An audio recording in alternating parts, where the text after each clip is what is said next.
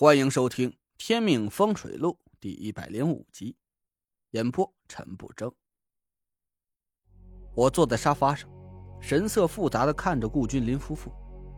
张子墨哭道：“小陈，你有什么话就说吧，只要能救清河的命，哪怕是用我的命去换，我也愿意。”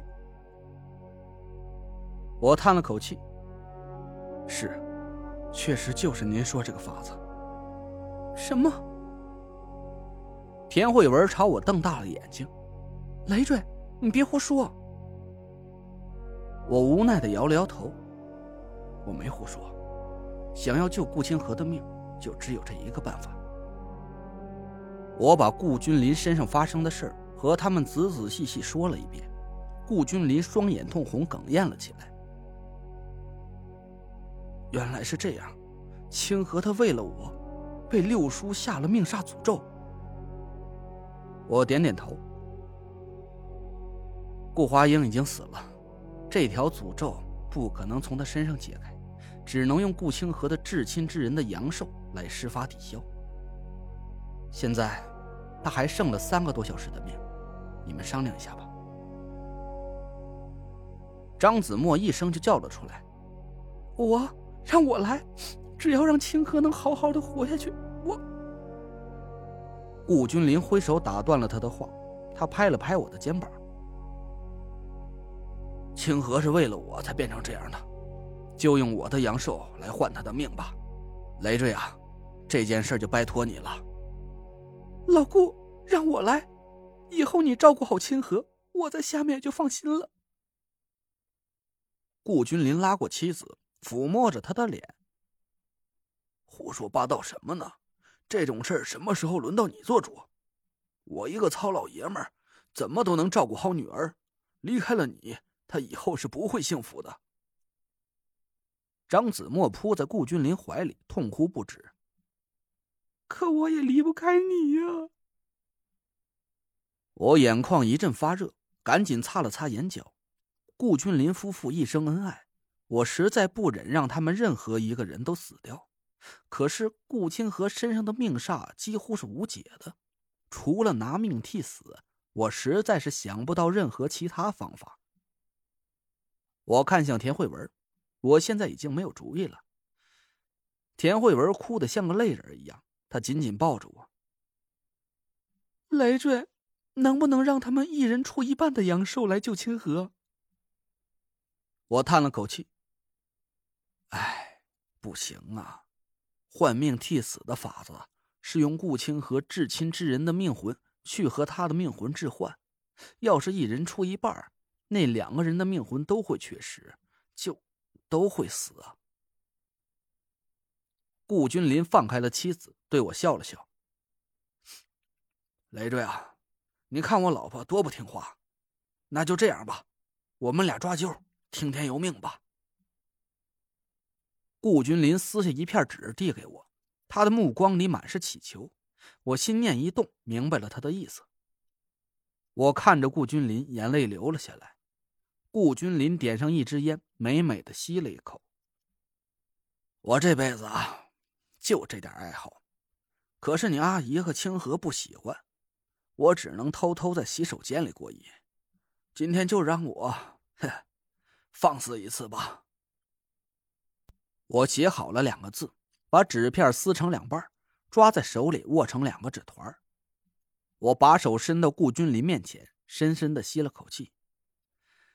叔叔，你先选吧。好。顾君临掐灭了烟头，他朝我丢了一个感激的眼神，指了指我的左手，就选这个吧。我咬着牙，慢慢把左手的纸团打开，放在桌子上。纸上写着一个字死。顾君临哈哈一笑，握紧了我的手，哈哈哈，天意呀，就这么定了。累赘，叔叔想求你一件事以后你能不能就把阿姨当成你妈妈，把清河当成你妹妹？张子墨扑在顾君临怀里，他哭得晕厥过去，我流着泪点头。叔叔。你放心吧，我答应你。顾君临把张子墨抱到卧室里，放在床上，不停的亲吻着他的额头。我把右手里攥着的纸团丢进烟灰缸，眼泪止不住的流了下来。右手的纸团里也是一个死字。我让田慧文照顾着张子墨，在顾清河身边的地板上铺了米，看了一眼时间。叔叔，开始吧。顾君临笑笑，哈，好。我让顾君临躺在顾清河的身边，拉住他的手。我把北斗七星阵里勺把上的最后一支蜡烛放在了顾君临的头顶，那个位置是瑶光。首尾反转，命魂互换。顾清河就会活下去，而顾君临，他静静的躺在顾清河的身边，紧紧抓着他的手，脸上露出了欣慰的笑容。他的眼角流下了两行清泪，我看着两盏微弱的烛火，是泪流满面。天书瑶光，阴阳无常，乾坤逆转，李代桃僵。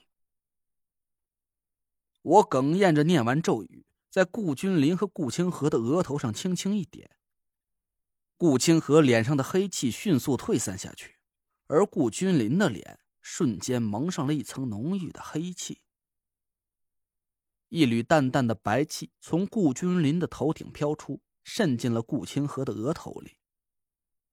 命魂已经置换，顾清河得救了。我叹了口气。走进卧室里，轻轻抱住了田慧文。准备叔叔的后事吧。田慧文在我怀里抽泣着，她哭了一会儿，拿起手机打了几个电话。他还是坚强的。张子墨静静的躺在床上，泪水已经阴湿了枕头。我回到了顾清河身边，没过多久，他头顶的烛火腾的窜起了一尺多高，照亮了整个屋子。顾君临头顶的烛火慢慢熄灭，我叹了口气，抱起顾清河来到他的卧室，把他放在床上。田慧文安排的人很快赶到了顾家，他们帮忙处理了顾君临的后事。田慧文悄悄看了看顾清河的卧室，清河他什么时候能醒过来？明天一早吧，他阳气消耗太多，需要休息一晚上。我抱着田慧文叹了口气。醒过来之后，哎，我不知道现在自己到底是怎样的心情。我破解了顾君临和顾清河身上的煞局，打败了顾华英，这本来是件让人愉快的事儿。可是我的经验还是太浅，让顾华英在临死的时候摆了一道。做父母的无法接受失去女儿的痛苦，可妻子和女儿呢？张子墨和顾清河。就能接受失去丈夫和父亲的现实吗？好好的一个家庭，就这么支离破碎了。我的心情很沉重。田慧文眼泪婆娑的看着我。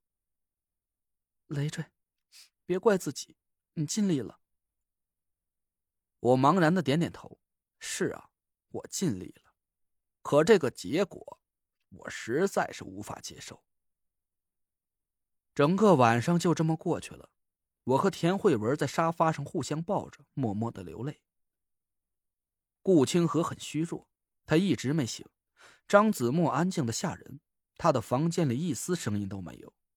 可我知道，他没睡，也睡不着。早晨六点半，顾清河醒了，他走出卧室，惊讶的看着我和田慧文。